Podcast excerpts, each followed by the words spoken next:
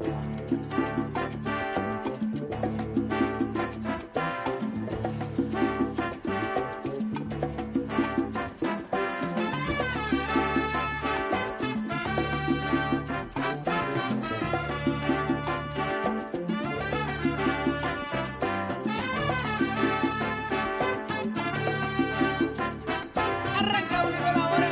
Z por Z93, 93.7 en San Juan, 93.3 en Ponce y 97.5 en Mayagüez. Todo Puerto Rico cubierto del mejor análisis. Señores, estamos a dos manos.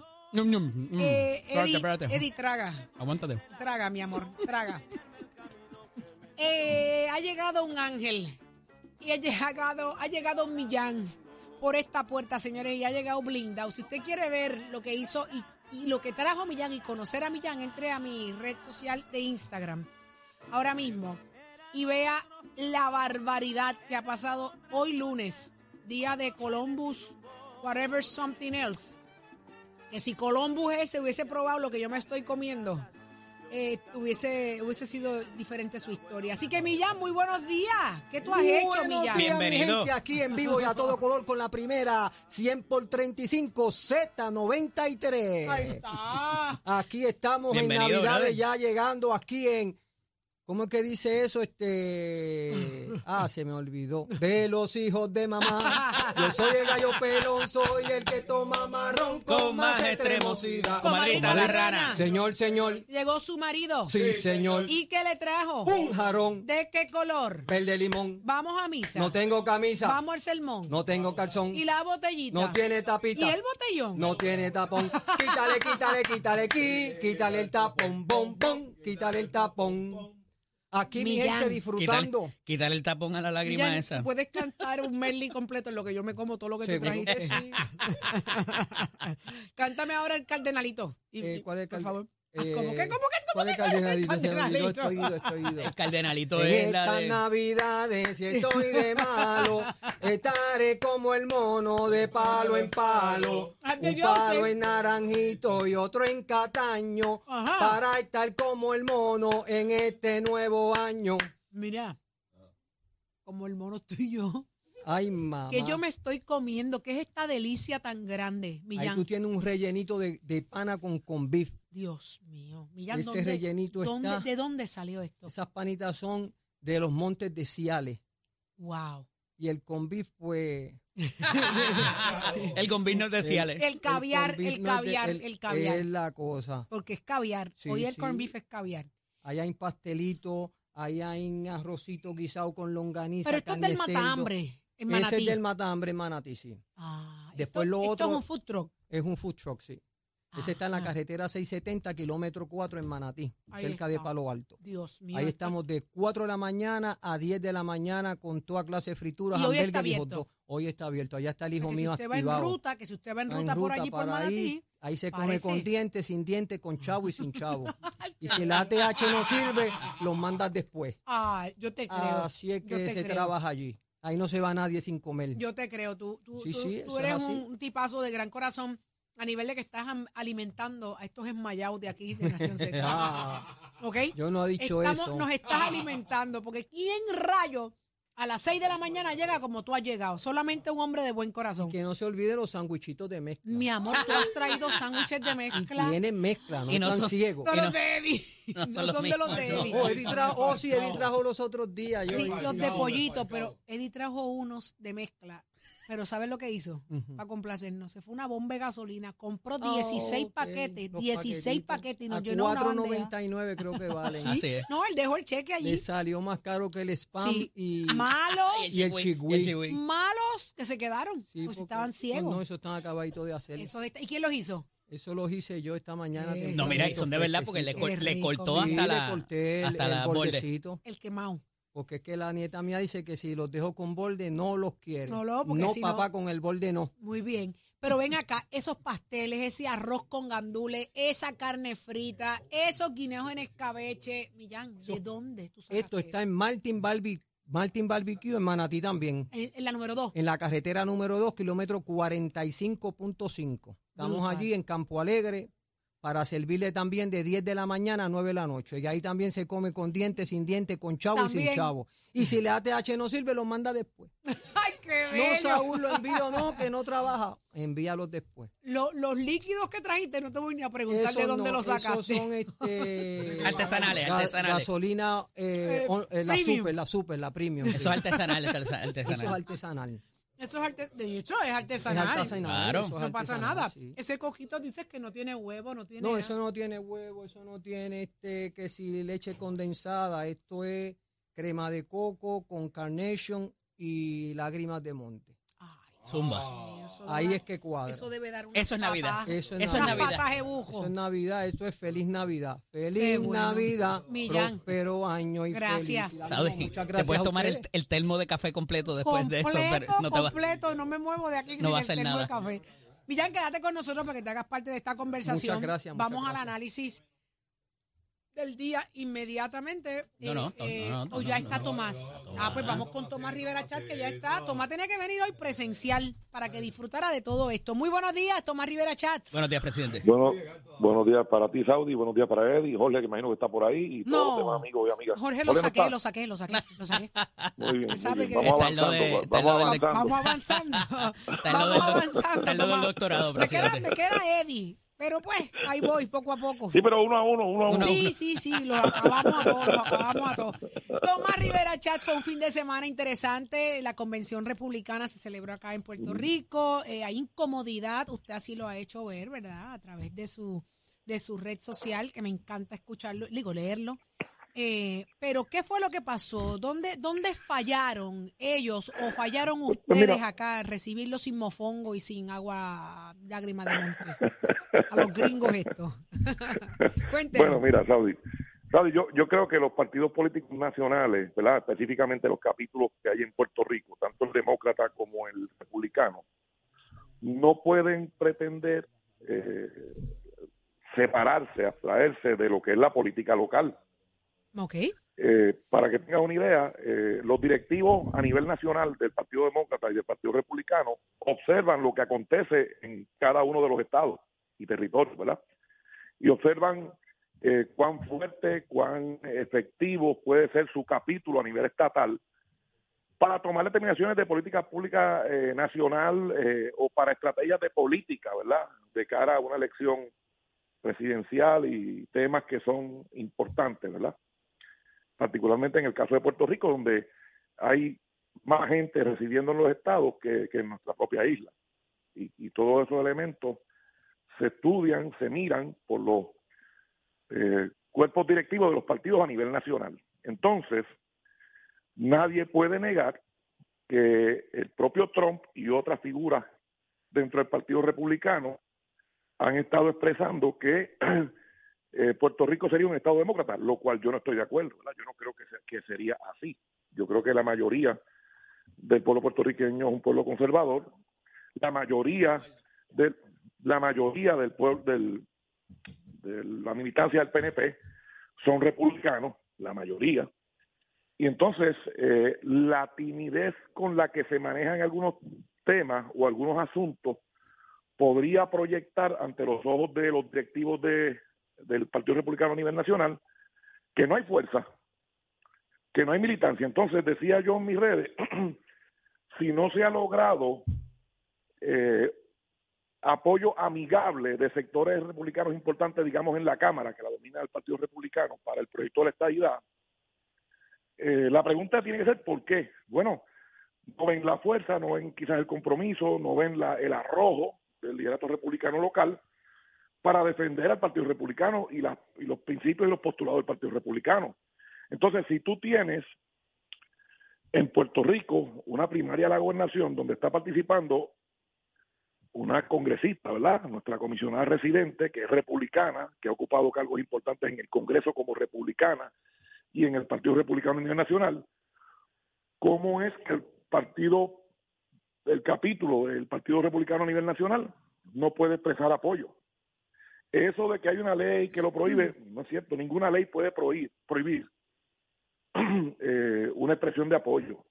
La ley podrá prohibir que se utilice o que se financie de una manera que no sea consistente con la ley eh, eh, alguna candidatura, algún tema, ¿verdad? Pero, pero una expresión de apoyo bajo la man- bajo la bandera americana es una libertad, es consistente con la libertad de expresión. Y entonces, por ejemplo, hay, hay aspirantes en el PNP, por ejemplo, a la gobernación ahora con Jennifer, a las alcaldías, a la legislatura, que son republicanos. Y si, y si el Partido Republicano a nivel nacional observa timidez en respaldar a esa gente, pues van a concluir que no tienen fuerza, lo cual no es cierto, pero es el mensaje equivocado que se está enviando. Y Y, no es una- además, Y no es una forma de, de mantener la calma y la paz para no seguir sumándole más deterioro a lo que, que- del que provoca esta primaria. bueno, lo que ocurre es que un proceso primarista no provoca deterioro, es un proceso democrático. Es un proceso, ahora mismo los republicanos tienen eh, primaria para la presidencia, la tienen, y el Partido Popular igual. Es más, ya hasta parece que Proyecto Dignidad también los va a tener. Sí. Así que, de nuevo, me parece que, que, que fue una un grave error no hacer una expresión en esa dirección. Primero, Presidente, Segundo. ¿dónde quedaría si el Partido Demócrata sí avala sus candidatos a la primaria? ¿Dónde quedaría entonces el Partido Republicano local? es que eh, los problemas de los demócratas son de los demócratas. Yo estoy planteando, y yo creo que la gente lo tiene claro, que el Partido Republicano debe ser una expresión. Pero vamos a imaginarnos que por consideraciones éticas, no por ninguna prohibición legal que no existe, no por ninguna razón jurídica, sencillamente por consideraciones sencillamente éticas, el Partido Republicano, pues, eh, tiene algún problema, ¿verdad? A nivel local, me refiero, tiene algún problema. Pero fíjate, Eddie, que cuando en el 2021 se, se fueron a elegir, eh, se fueron a escoger eh, los delegados congresionales, Ángel Cintrón como presidente del Partido Republicano endosó a tres aspirantes. Lo endosó. Así que eso demuestra que no existe ninguna prohibición. El, No, no- el representante Quiquito Meléndez propone Ajá. dentro de su comunicación ayer, dentro de su expresión, que esto pudiera ser que tiraron números y que los candidatos republicanos no están bien parados. Y que Eh, bueno, eh, eh, frente al frente a la demócrata, a los demócratas, pudiera haber algo de eso. Es que yo no opino sobre opiniones de otros. La opinión que tenga otro la tiene él. Pero a lo mejor coincide, mía. a lo mejor coincide con él. No, y yo te voy a dar la mía. No porque yo no voy a especular si hay o no encuesta. Yo no voy a especular si hay o no encuesta. Porque, por ejemplo, eh, la primaria republicana tiene a Trump al frente Correcto. y hay otros candidatos que al parecer estarían rezagados por esas encuestas y no se han quitado y siguen insistiendo y siguen buscando el apoyo. Así que eso es lo primero. Pero si por consideraciones éticas, que era lo que te decía, eh, ellos tenían esa preocupación de la candidatura, ¿verdad? Que yo no creo que debieron tenerla. Pues entonces uno esperaría que como mínimo el organismo rector republicano local reconociera la cantidad de fondos federales que ha conseguido la comisionada y todas las gestiones a favor de la estadidad, pero tampoco lo hicieron. Entonces, si no pueden conseguir apoyo amigable de figuras importantes en el Partido Republicano en el Congreso, el- me estoy refiriendo al capítulo local de Puerto Rico, si no pueden conseguir, eh, por la razón que sea, ¿verdad? no los estoy culpando a ellos, pero si no se puede conseguir eso, y además tampoco pueden respaldar candidatos republicanos en Puerto Rico para alcaldía, legislatura, gobernación o comisaría, pues entonces, ¿qué utilidad tiene? Y, ajá, Pero ¿Qué entonces, ¿cuál es la, tiene? cuál es la, eh, eh, a qué obedece esto según usted? ¿Cuál es la Bueno, razón? Yo creo, yo creo que es miedo. ¿Miedo a qué? Miedo al, al, al, al- al enfrentar la Inseguridad, controversia política. inseguridad tal vez. Al- al- porque- al enfrentar la controversia política, porque después de todo, después de todo, te voy a decir esto, quien le llenó la actividad el domingo a ellos fue la comisionada, con la gente que la sigue a ella. Que era la asamblea. yo- yo- y ni que es lo que llaman la asamblea. La, la- la actividad del domingo la llenó la gente que sigue la candidatura de la gobernación de la comisionada, de Jennifer González. Y entonces, o sea, eh, no pueden decir que no se puede respaldar candidato porque Ángel Cintrón respaldó en las redes sociales a candidatos a, cargo de delegado congresional. Usted estaba allí, pregunta es, ¿por Tomás. ¿Usted fue a la actividad? No, yo no fui, yo soy republicano, pero yo no fui. Porque yo invitaron? estoy, Sí, sí, yo estoy decepcionado con cómo se comporta el Partido Republicano, el, el, el- Oh, el Partido Republicano a. Puerto Rico, el capítulo. No, eh, eh, lo, lo han cerrado a un grupo demasiado pequeño, demasiado pequeño, y entonces, pues, eh, si tienen miedo, o sea, tienen miedo de defender a una comisionada republicana que ha conseguido fondos federales y que aspira a la gobernación. Mírate tú, tienen miedo a, a, a dar ese respaldo, a, o a legisladores o alcaldes que son republicanos. Eh, y entonces ni siquiera eh, reconoce la labor, eh, el trabajo que ha hecho. Pues entonces, ¿qué? la pregunta es, ¿qué utilidad tiene? Sí, sí, sí, sí, sí. Ver, Se queda, se queda la pregunta ahí. Por eso es que mi pregunta original era esa, que entonces si el Partido Demócrata sí decide eh, de alguna manera avalar sus candidatos, fortaleza. pues Más- evidentemente más- van a demostrar más fortaleza que el Partido Republicano local. Bueno, de- eso va a depender porque, por ejemplo, la mayoría de los alcaldes, la mayoría de los legisladores son republicanos. Del PNP, me refiero a los del lo que se necesita es ser más bravo que los republicanos y decir los republicanos no endosaron a nadie, nosotros tenemos los pantalones para endosar a Sí, pero, pero, pero, mere- y bien, perencejo. pero, eso no tiene nada que ver con cómo la gente va a votar. No, pero sigue fortaleciendo su teoría de que están Claro, muy eso concentrados, de que por- están claro, muy cobardes.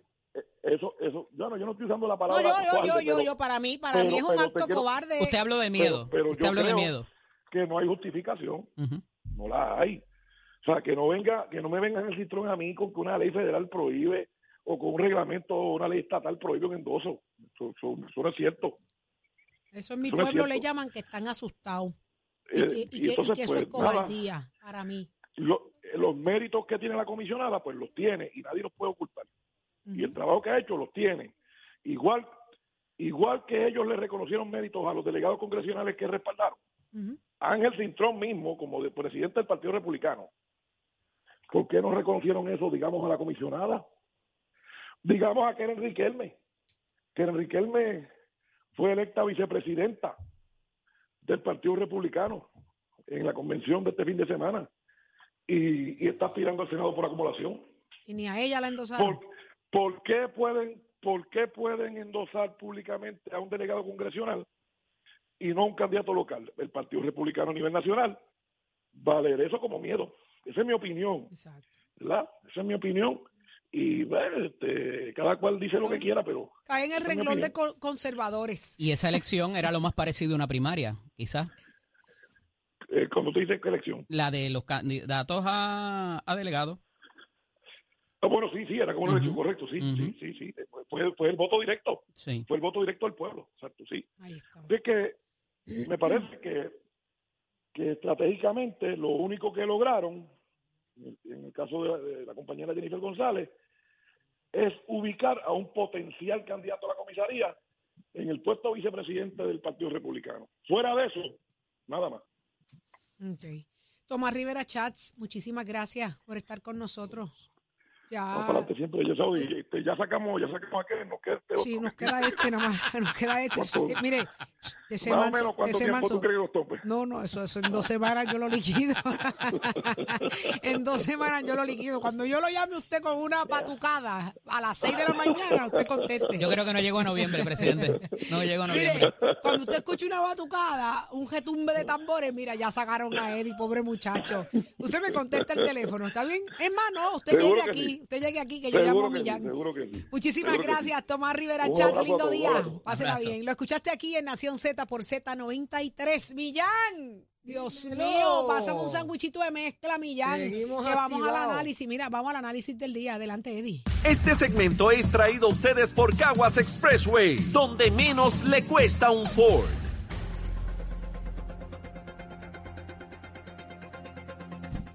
Damos paso al segmento del análisis del día. Como todos los lunes está con nosotros el profesor Rafael Bernabe. Estamos buscando a Kenneth McClinton, pero parece que se le pegó la sabanita. No, no le grité ahorita. No dije, no dije. Ah, está en la parada. Está, en la- él está allá. Está en la parada de Columbus. Buenos días, profesor y, y senador Rafael Bernabe. que nos escuchan. Ahora sí. Buenos días, bienvenido. Buenos días a ustedes y a todas las personas que nos escuchan. ¿Qué celebramos hoy, profesor?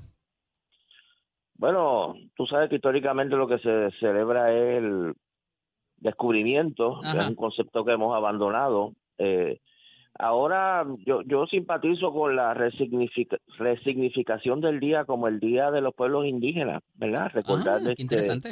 Eh, en, en muchos lugares se ha, ¿verdad? Se ha cambiado la, la significación del día. Seguimos celebrando porque es importante coger el día feriado, no lo vamos a abandonar, pero le cambiamos, le cambiamos el concepto, no para, no el concepto de descubrimiento, ¿verdad? Porque los pueblos se conocían a sí mismos, no tenían que venir a descubrirlo los europeos y y por otro lado no hay que estar celebrando la conquista, ¿verdad? Y todo el proceso Digo, de pero como dice. Juan Luis Guerra, ¿quién descubrió a quién? Sí, por eso. este, así que una de las maneras que se ha trabajado este tema ha sido esa, ¿verdad? Que hoy celebremos eh, a los pueblos indígenas, precisamente los pueblos que van a sufrir las consecuencias más terribles de, de lo que ocurrió hoy. La historia humana es complicada y, com- y compleja, así que eh, debe ser motivo, pues, de, de celebrar y reflexionar a la vez sobre lo que ha sido la historia de la humanidad. Profesor, y no senador, hoy me voy por lo de profesor. Yo estaba explicando ahorita un poquito el asunto de Franja de Gaza, Sunichita, todo lo que nos ha llevado acá. Yo sé que usted conoce muy bien eh, de los orígenes de ese conflicto y cómo ha, de alguna manera, eh, también se ha desarrollado en la intervención, eh, para bien o para mal, de los Estados Unidos en ciertas de las comunidades que también ha causado malestar. ¿Por dónde debemos agarrar esto de una manera que lo podamos entender y qué debería ocurrir y qué no de cara a los eventos del fin de semana? Bueno, yo creo que el punto de partida es que to- todo el mundo eh, que mira los sucesos que han ocurrido tiene que estar preocupado y eh, traumatizado, ¿verdad? Este, Todas la- las muertes, las muertes de civiles, toda la situación terrible que se está dando. Eh, pero como en todos los casos que ocurren este tipo de situación, como tú señalas, hay que buscar la historia del conflicto, las raíces del, las raíces del conflicto. La raíz del conflicto, a mi modo de ver, es el hecho de que el Estado de Israel, eh, desde su origen, carga con un problema muy grave, que es un Estado que se funda sobre el desplazamiento de un pueblo que habitaba en la zona que hoy llamamos Palestina, que se conoce como Palestina, que es el pueblo palestino. Es un pueblo que fue desplazado del territorio que hoy ocupa Israel y luego en el año 67 hay otra guerra, una segunda guerra, en la cual Israel ocupa otros territorios adicionales, que está la Franja de Gaza, que es una de las, ¿verdad? Una de las que está involucrada en este conflicto, y lo que se llama la margen occidental del río Jordán, o Cisjordania, a veces se le dice en español. Y esos do- en esos dos territorios hay millones de palestinos. En, en la Franja de Gaza nada más hay dos millones de palestinos que están sometidos a unas situaciones totalmente inhumanas, totalmente intolerables, eh, de desplazamiento, de discriminación, En una tierra que originalmente era de ellos.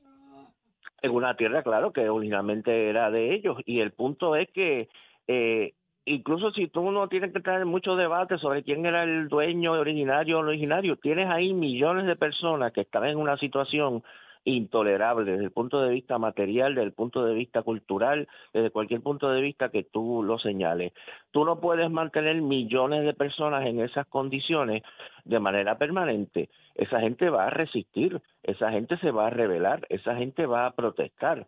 Eh, y la noción de que este problema se va a arreglar a través de la represión, de que jamás que gobierna la zona de la franja de Gaza, eh, se le va se va a invadir la franja de Gaza, se va a destruir, se va a masacrar esa población, se va a reprimir esa población y esa va a ser la solución.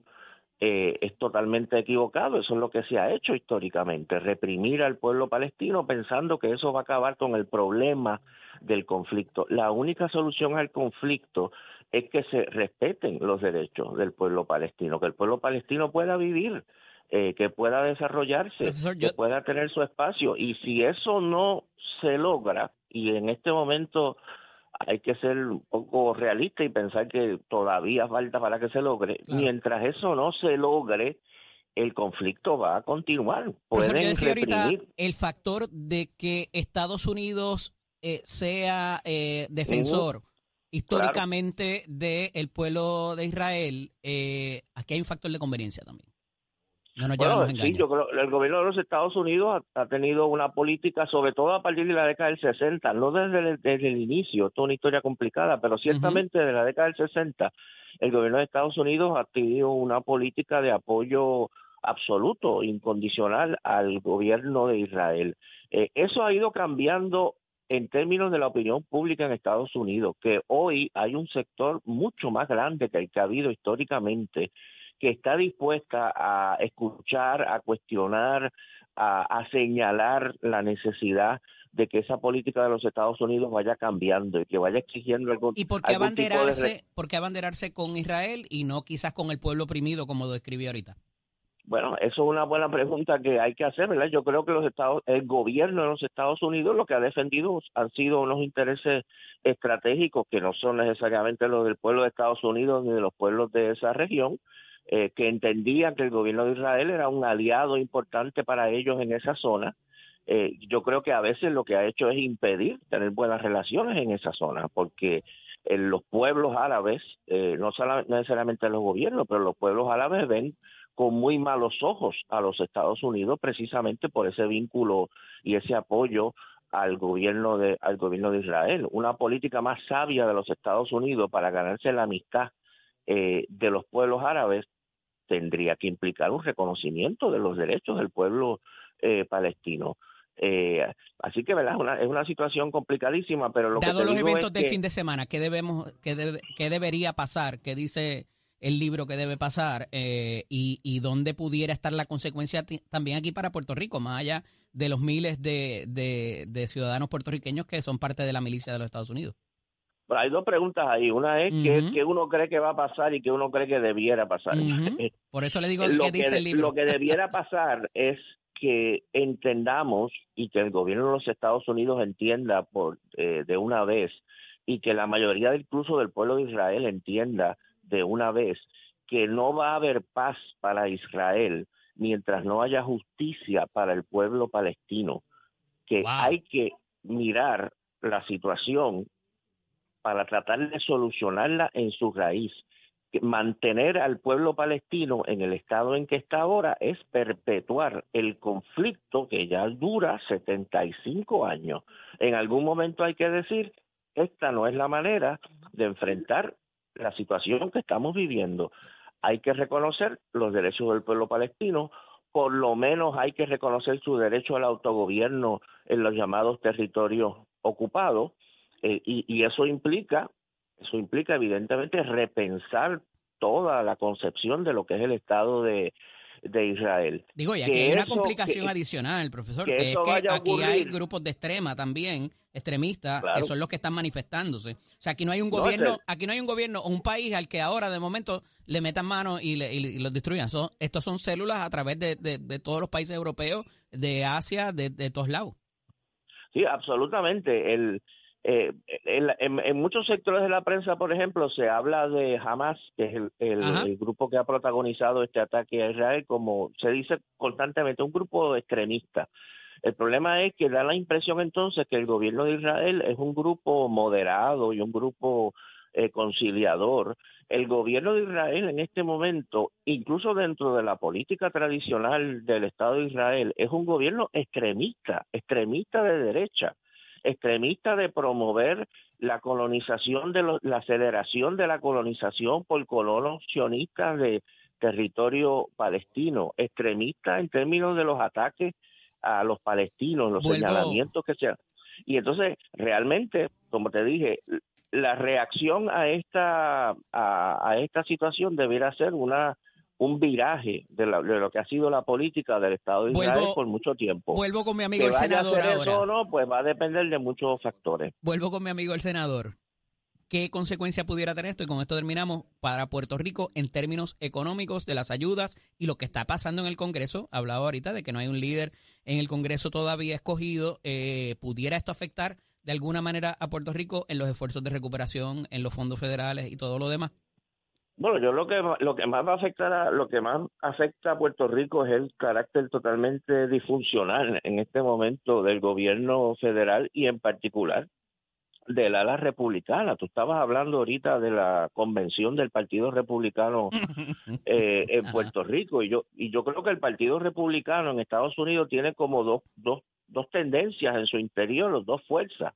La tóxica y la supertóxica. Ujú. ¿verdad? La, la tóxica es el conservadurismo tradicional al estilo Reagan o John McCain, etcétera, pero que está en pugna o está en lucha con la otra tendencia, que es la de Trump, que es la tendencia súper tóxica, ¿verdad? La tendencia súper reaccionaria.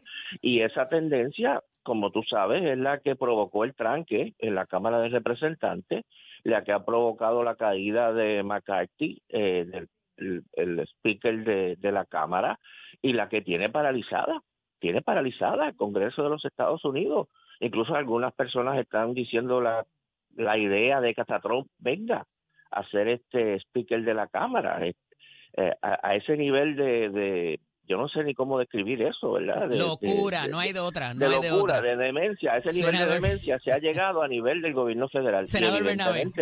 es una situación que tiene que preocupar no a no solo a Puerto Rico, al planeta entero. Porque En efecto, coincido con su señoría. evidentemente eh, es un sector extremista que, que no permite que nada funcione. Eh, Senador Bernabé, gracias y por estar con nosotros. Las fuerzas democráticas y progresistas en Puerto Rico y en el mundo tenemos que organizarnos para combatir eso y crear una alternativa a todo eso. Senador Bernabé, gracias por estar con nosotros. Un abrazo. Excelente día. Gracias a ustedes. Cómo no. Continuamos. Este segmento es traído a ustedes por Caguas Expressway, donde menos le cuesta un Ford. Noticias, controversias y análisis. Porque la fiscalización y el análisis de lo que ocurre en y fuera de Puerto Rico comienza aquí, en Nación Z. Nación Z por, por Z93. Es momento de hablar de deportes con nuestro compañero Tato Hernández porque somos deporte. Tato, va lo tuyo para allá. Vamos arriba, vamos arriba. Ya lo negociamos, arriba. papá. Sí, señor, que manden un Uber. No que Uber ni Uber, si el hombre está a una luz de, a un semáforo de ti. ah, vaya, Millán, Millán, sí, yo sé, Eh. yo sé. Sí, sí, ya está, ya está ya ready. Estamos preparándote un caldito, una, una viandita. Nada, Claro que sí. la grasa me quedo Bajo yo con ella acá, papá. Bajo en sal, muchas gracias. Te quiero, dale. Gracias, gracias. Vámonos con la aceleración, que este fin de semana hubo aceleración en todos los aspectos. Primero la Fórmula 1. Max Verstappen, de 17 eventos que van en Fórmula 1, ha ganado 14, se proclamó campeón de ese circuito y ayer ganó la gran carrera de Qatar. Max Verstappen Red Bull primero, segundo Oscar Piastri Lando Norris de McLaren. En cuanto a la aceleración en Puerto Rico, noche de aspirado este próximo miércoles 11, hay match entre Andrea y la New Bandolea. Andrea Performan es la nena de los gemelos que está corriendo muy bien y se está destacando. De alterno va el clon. Tengo también en mi página Somos Deportes los mejores récords mundiales a nivel de la aceleración, la categoría Top Fuel, Funny Car, Pro Stock y Pro Stock Motorcycle en cuanto a la velocidad. También tenemos un gran pase entre la atrevida y una camino que corrieron descomunalmente. Hay un gran pase de la del team de las Canos, del Big 21, de la gente de Brava, que corrió muy bien en Bradenton, así que entra a mi página para que usted mismo vea toda semana a nivel de Somos Deporte, para dejársela caer y de qué manera, con auspicio de Mestre que estamos ya en proceso de matrícula, nuestras clases comienzan en noviembre, 787-238-9494, 787-238-9494, el numerito llamar. ¿Te gusta la mecánica diésel? Visita nuestro recinto en Mestre. Que tengan buen día, Chero, give it up.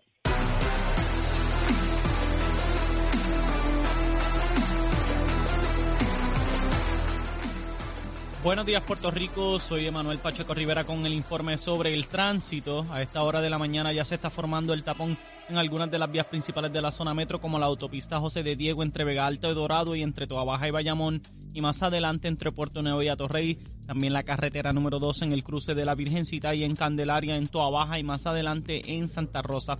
Además, algunos tramos de la PR5, la 167 y la 199 en Bayamón, así como la avenida Lo Más Verdes entre la American Military Academy y la avenida Santa Ana. Por otra parte, la 165 entre Cataño y Guaynabo en la intersección con la PR22 y el expreso Valdoriotti de Castro desde la confluencia con la ruta 66 hasta el área del aeropuerto y más adelante cerca de la entrada al túnel Minillas en Santurce. Además, el ramal 8 y la avenida 65 de Infantería en Carolina y el expreso de Trujillo en dirección a Río Piedras, así como la autopista Luisa Ferré entre Montiedra y el Centro Médico y más al sur en Caguas y también la 30 entre Juncos y Gurabo. Hasta aquí el tránsito, ahora pasamos al informe del tiempo. El tiempo es traído ustedes por Texaco. En momentos de emergencia, piensa en la estrella. Crosco, sella hoy a la segura con Crosco. Para hoy, lunes 9 de octubre, el Servicio Nacional de Meteorología pronostica para todo el archipiélago un día parcialmente nublado, húmedo y caluroso con algunos aguaceros pasajeros en la tarde. En la mañana se esperan aguaceros en la región este, mientras que para el área metropolitana el día estará principalmente soleado. Los vientos permanecen del este-sureste de 6 a 10 millas por hora con algunas ráfagas de 20 millas por hora y las temperaturas máximas estarán en los altos 80 grados en las zonas montañosas y los medios altos 90 grados en las zonas urbanas y costeras, con los índices de calor alcanzando los 104 grados en el oeste. Hasta aquí el tiempo les informó Emanuel Pacheco Rivera. Yo les espero en mi próxima intervención aquí en Nación Z, que usted sintoniza a través de la emisora nacional de la salsa Z93.